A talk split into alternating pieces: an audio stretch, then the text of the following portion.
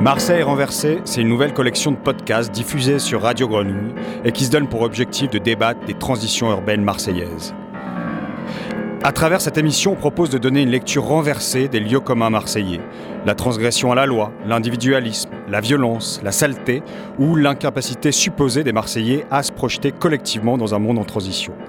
Marseille renversée donne la parole aux acteurs transitionnels marseillais, afin de débattre de recherche et d'expérimentation urbaine, qui promeuvent les communs urbains, l'attention à l'autre, les initiatives citoyennes, les monnaies locales, l'écologie, la réparation, la coopération ou encore l'autogestion.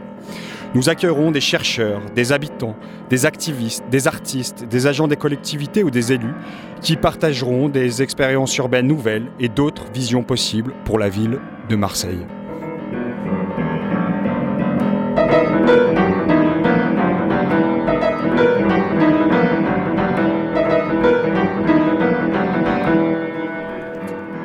Bonjour à tous. Alors aujourd'hui dans Marseille renversée, on va s'intéresser aux expérimentations marseillaises qui tentent de promouvoir d'autres formes d'apprentissage hein, afin d'accompagner euh, l'insertion de euh, personnes en difficulté.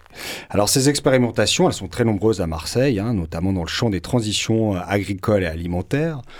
Je pense à des projets portés par la Cité de l'Agriculture, les Grandes Tables ou encore l'Après-M, hein, une banque alimentaire qui est située dans les quartiers nord de Marseille et qui s'occupe d'alimentation, de santé, d'accès au logement ou encore d'éducation. Alors je pense aussi et surtout à la table de Cana, un traiteur social qui lutte euh, contre l'exclusion et qui est engagé dans des démarches environnementales. À Marseille, la table de Cana a fait le choix hein, de privilégier des approvisionnements locaux pour produire des repas solidaires et de qualité. Puis il y a aussi les équipes qui aident les salariés de l'association à résoudre des problèmes tels que logement, transport, encore l'accès aux soins. Et c'est dans cette perspective que euh, je crois que la table de Cana euh, a été à l'initiative du projet intitulé Des étoiles et des femmes. Alors des étoiles et des femmes, eh bien ce projet permet à des femmes en difficulté de se former au CAP cuisine en lien avec des restaurants haut de gamme, je crois. On va, discuter de tout ça. Et puis ça leur permet de se professionnaliser et puis de réunir les compétences nécessaires pour accéder à un emploi euh, stable. Alors aujourd'hui, le projet euh, fonctionne tellement bien que plusieurs euh, autres villes que Marseille, hein, en France, ont choisi de se lancer dans cette aventure. Alors pour discuter de ce projet, on a le plaisir d'accueillir euh, Madalena Guerra. Donc bonjour Madalena. Bonjour. Vous êtes coordinatrice du projet des étoiles et des femmes à Marseille et animatrice du réseau. Exact. Parfait. Puis on a aussi le plaisir d'inviter donc euh, Waiba euh, Zawiya. Bonjour. Bonjour. Et euh, vous, vous avez été apprenante hein, dans une promo, justement euh, dans une promo, donc je crois que c'était en 2019, la promo Covid. Voilà, la promo Covid. Euh, donc vous allez nous raconter aussi euh, toute l'expérience que vous avez vécue hein, à travers ce, ce projet. Peut-être pour commencer, je me tourne vers vous, Madalena. Est-ce que vous pouvez un peu nous raconter l'origine de ce projet des étoiles et des femmes? Oui, alors c'est en effet la table de Cana, qui est un traiteur en insertion, qui a identifié que les salariés femmes avaient des difficultés à euh, trouver du travail après le passage euh, chez ce traiteur pour euh, multiples raisons, notamment la garde d'enfants parce qu'elles devaient s'occuper de leur famille ou parce qu'elles étaient familles monoparentales ou parce qu'elles étaient en couple mais que c'était elles qui assumaient. Et donc, il y a eu l'envie de proposer un accompagnement aux femmes spécifiquement en cuisine. Donc euh, l'idée originale, c'est Alain Ducasse. Il, a, il avait euh, créé un projet qui s'appelait Femmes en avenir. Et euh, c'est un projet qui n'a pas duré. Et donc il nous a parlé de son modèle. enfin, il a parlé à la table de Canada de son modèle d'accompagnement. Donc pourquoi les femmes aussi? Parce qu'il y en a peu en cuisine, que c'est un milieu aussi très masculin et qu'on a envie de bousculer un peu. Après, il y a beaucoup de chef engagé qui a envie de le faire aussi, mais ça participe aussi à cette volonté qui est euh, plus de femmes. Il y a d'excellentes cuisinières qui restent chez elles et qui du coup sont peu visibles et qui n'accèdent pas à des hauts postes en cuisine. Beaucoup plus de chefs étoilés hommes que femmes et je pense qu'il n'y a aucune raison euh, à ce que ça se passe comme ça.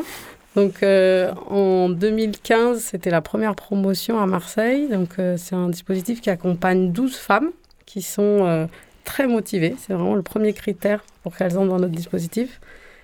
Passionnées de cuisine et qui ont envie de passer un diplôme. le diplôme, ça permet plein de choses. Ça permet d'accéder à l'emploi, d'avoir un CV. le CAP, c'est en alternance, donc c'est chez des grands chefs, en effet, les stages. Donc ça permet de reprendre confiance en soi, d'avoir accès à un milieu professionnel euh, que parfois on ne maîtrise pas du tout.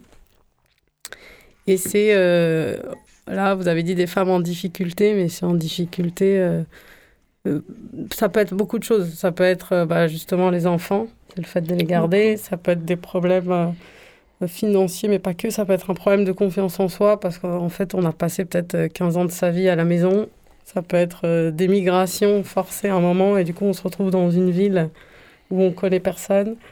Voilà, il y a assez multiple et nous, vraiment, le, cœur de notre euh, projet, c'est d'accompagner chaque personne là où il y a un, blocage, de hmm. débloquer quelque chose. Voilà. Ok. Et par rapport à la motivation de ces femmes, comment, euh, comment vous travaillez ça? Enfin, comment vous, vous identifiez tout Eh ben, il y a un long processus de recrutement. Donc, Parfois, ça, ça a l'air euh, un peu inquiétant sur le papier parce qu'il y a plusieurs étapes avec des entretiens, euh, une semaine qu'on appelle de coaching, où il y a des ateliers, où on doit se présenter, il y a des jurys devant des chefs, etc. C'est pas top chef non plus, mais c'est ah, vraiment le. Comme processus du coup. ça, ça dure combien, combien de temps juste pour un, ça, peut, ça dure presque un mois, euh, mis bout à bout. C'est-à-dire que nous, on commence par une réunion d'information collective, on présente le dispositif, comment ça va se passer, les neuf mois, donc c'est neuf mois. Hein. Euh, entre le lycée hôtelier qui a bonne veine et les stages, les règles du lycée hôtelier, parce qu'il y en a beaucoup, c'est l'éducation nationale, donc euh, on se retrouve avec les lycéens. On ne peut pas porter le voile, on ne peut pas porter de signe quel qu'il soit, donc il faut être habillé en noir et blanc. Enfin, il y a quelques règles à tenir. Il faut être là à 8 h du matin. Donc, euh, nous, à Marseille, beaucoup de femmes viennent plutôt des quartiers du nord de Marseille, pas toutes, mais beaucoup, donc parfois une heure et quart, une heure et demie de transport. Donc hmm. euh, c'est savoir aussi dans quoi on s'engage. Et la motivation, on la voit, celle qui reste. Après, il y a euh, bah, le lien avec les chefs, parce qu'il y a les chefs qui vont poser des questions, si ça se passe bien. Il y a une immersion en cuisine, donc il y a des tests dans des cuisines professionnelles pour les hmm. personnes qui n'auraient jamais vu une cuisine professionnelle. et puis il y a l'envie, le projet, comment on se projette dans la vie. Euh, avec la cuisine, avec ce diplôme en plus hmm. Est-ce que c'est pour travailler? Est-ce que c'est pour ouvrir son propre euh, négoce? Enfin voilà. Et en fait, sur la, sur la formation en tant que telle, déjà, elle, dure combien de temps après, une fois que ces personnes sont sélectionnées? Et puis euh, surtout, euh, vous travaillez uniquement sur des choses techniques en termes de CAP ou du coup c'est quelque chose de plus large en termes de, je sais pas, comme type d'apprentissage quoi? Eh ben, le, le, diplôme obtenu, c'est le CAP de cuisine, donc c'est le diplôme de l'éducation nationale, hmm. qui est du coup pour, euh, en formation pour adultes, c'est une année scolaire, donc c'est de septembre à juin, avec 14 semaines en stage.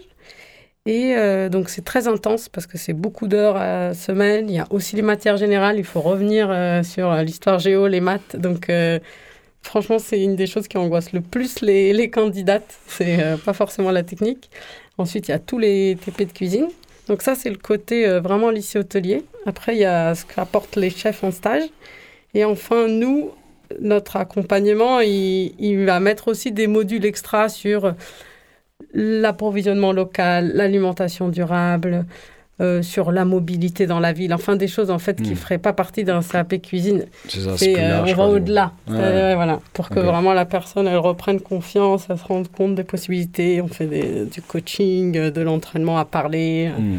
postuler, etc. Et puis de comprendre aussi quel type de poste on cherche, quel est son projet. Donc euh, ça voilà, ça c'est vraiment la plus-value des étoiles et des femmes par rapport à un CAP classique. Hmm.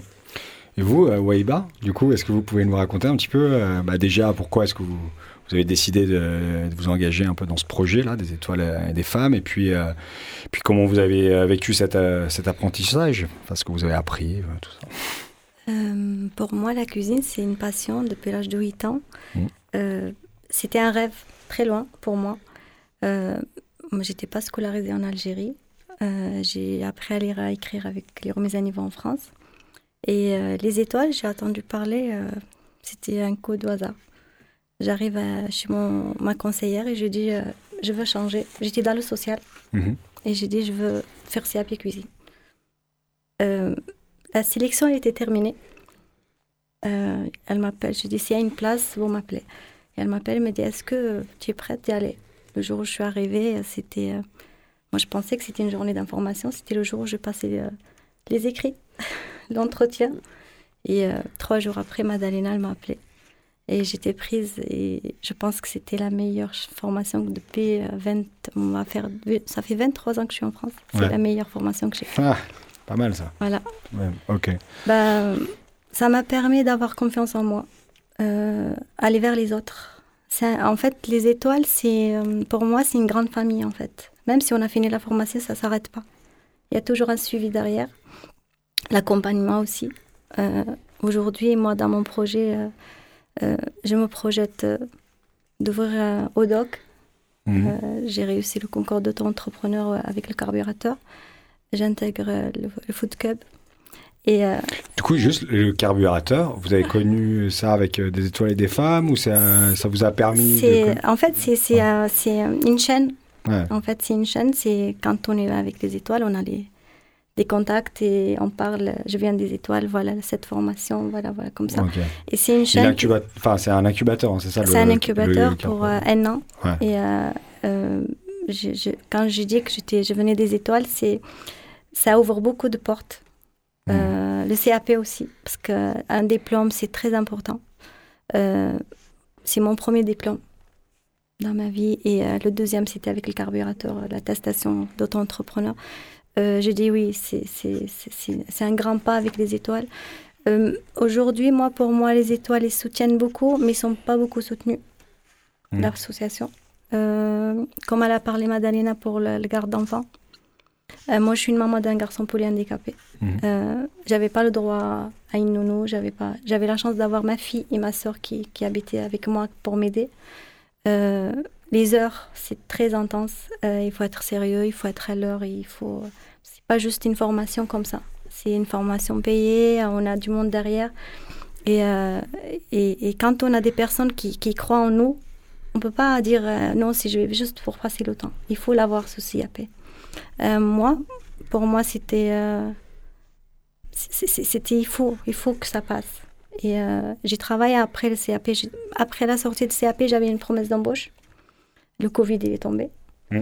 je suis restée à la maison. C'était un peu la dépression pour moi parce que c'était vraiment une formation qui me plaisait avec le groupe et tout. On a continué malgré que c'était, ça s'est arrêté. On a continué avec un groupe WhatsApp ça nous a beaucoup rapprochés parce que euh, quand on est un étranger, on n'a pas beaucoup de, de connaissances, on n'a pas de famille, euh, on est une maman seule aussi. Euh, j'ai beaucoup de filles avec moi qui étaient en couple qui, euh, qui assumait toute la charge en fait, formation. Vous avez créé un une nouvelle famille quoi. Ben, c'est une famille en fait, c'est une grande, en fait c'est une famille qui se, qui fait que ça grandir malgré que les nouvelles étoiles qu'on connaissait pas, ben on, se croise pour les remises de diplômes, on se croise pour les événements, tout ça, et, et, ça forme vraiment une euh, comme je dis, une, une nouvelle génération de, de, de travailleurs et, et, mmh. de femmes solidaires. Et euh, je pense qu'il faut donner vraiment la chance à, à à ce programme et à ce projet de, de, de, de, s'agrandir. Parfait. merci beaucoup pour euh, mm. ces premiers témoignages. On va peut-être écouter euh, Nina Simone. Et puis, euh, c'est ça, hein, vous avez choisi Nina Simone. Donc, parfait. On va écouter ce morceau. Et puis ensuite, on va revenir sur bah, tout ce projet des étoiles et des femmes avec Madalena et Waiba.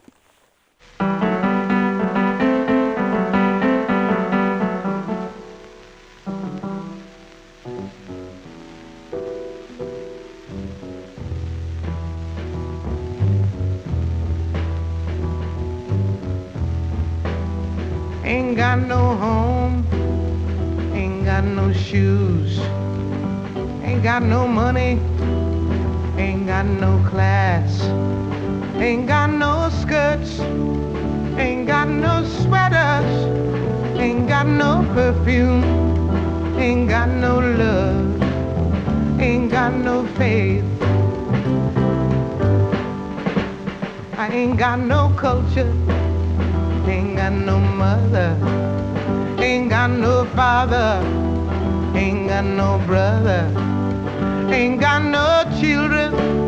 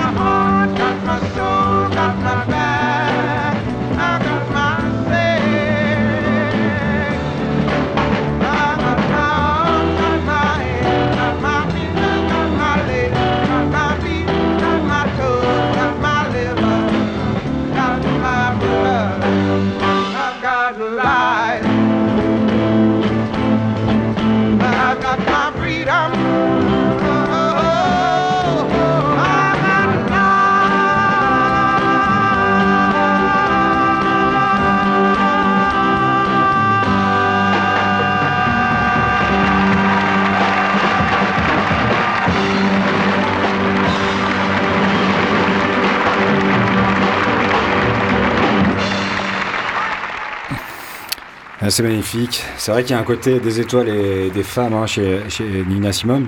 Il y a un petit truc comme ça. Bon, donc on revient euh, sur euh, cette émission de Marseille euh, renversée, donc avec Waiba et puis avec Madalena pour discuter du coup du projet des étoiles et des femmes.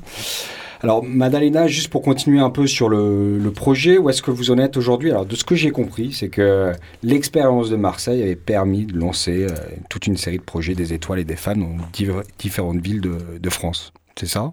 C'est ça. En 2015, il y a eu la première promotion marseillaise. Donc, aujourd'hui, ici, on en est à la huitième.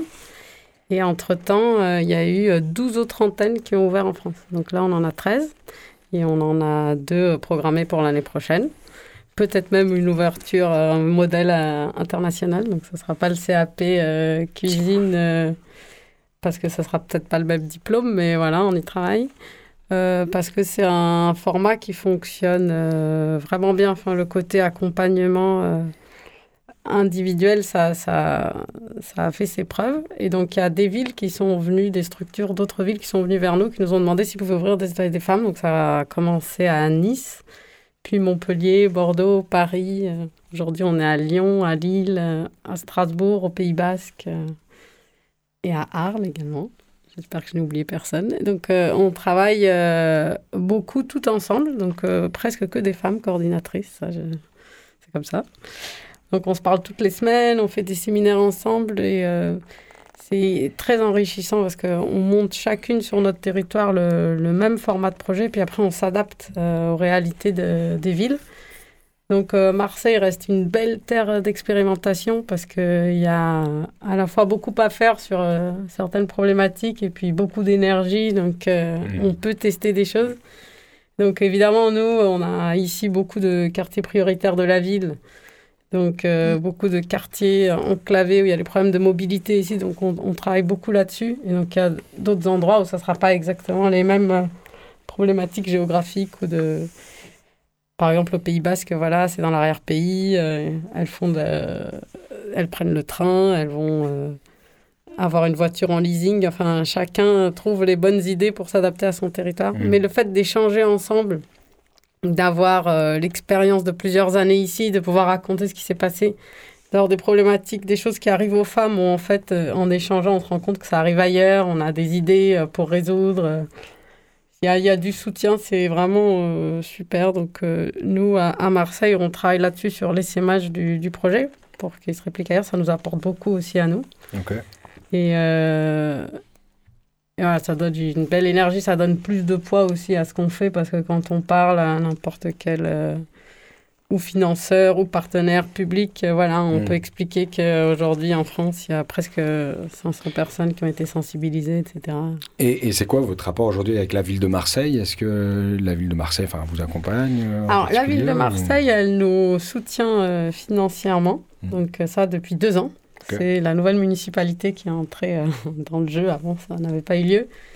Euh, bah, sur euh, tout ce qui est insertion professionnelle, je pense que la ville est mobilisée. Après, nous, on aimerait insister plus justement sur le côté mobilité dans la ville. En fait, on se rend compte quand il y a une heure et quart, une heure et demie de trajet, pas de transport que les femmes, nous, elles peuvent pas être en stage le soir dans les restaurants, mmh. alors que c'est pas la réalité du métier. Il faudrait qu'elles puissent faire des services le soir, mais comme il n'y a pas de transport pour rentrer, eh ben, nous, on peut essayer de trouver une garde d'enfants, etc. Mais voilà, on peut pas se déplacer sur la garde d'enfants aussi. C'est pas adapté à la réalité des, des personnes. En fait, quand on est une femme seule avec des enfants, on peut pas avoir juste les horaires d'école. Enfin, il y a... Voilà, donc euh, la, la, ville, euh, je pense qu'elle a envie. Et puis, moi, je trouve que Marseille, c'est une ville où on peut expérimenter des choses. On a quand même l'espace pour le faire. On n'est pas bridé. Et... Euh, et donc, c'est un bon modèle euh, pour les autres villes aussi, je pense. Parce que... Ok, donc Marseille comme euh, vraiment territoire d'expérimentation, c'est euh, pour vous une, spécificité en tout cas. Ah, après, voilà, non, on est à Marseille, on va pas. Ah. on, aime Marseille, mais je pense que hum, on rencontre des problématiques très fortes qui du coup servent beaucoup au réseau, hmm. même s'ils l'ont moins fort ailleurs. Hmm. Et, et après, on a beaucoup de chefs engagés ici. Donc, c'est chouette. On n'est pas du tout tout seul. C'est pas juste l'équipe de la structure. On a les profs du lycée hôtelier. On a tous les restaurateurs qui prennent les femmes en stage, qui ont envie de changer aussi ce milieu, qui ont envie de changer le, la manière de s'approvisionner, de, de, cuisiner les produits. Donc, on est. il y a des chefs hein. engagés d'un point de vue social, environnemental. Il y a quand même aussi un, terreau intéressant quand à Marseille.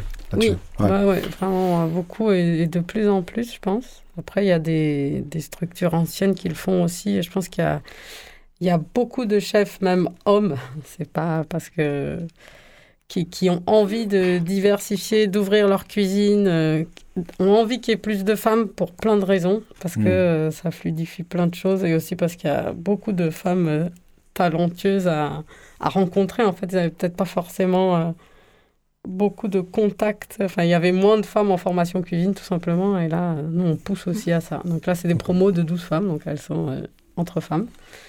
Mais euh, je crois que, comme disait Waiba, ça apporte aussi la solidarité dans le groupe. Il y a beaucoup d'échanges euh, entre elles. Ok.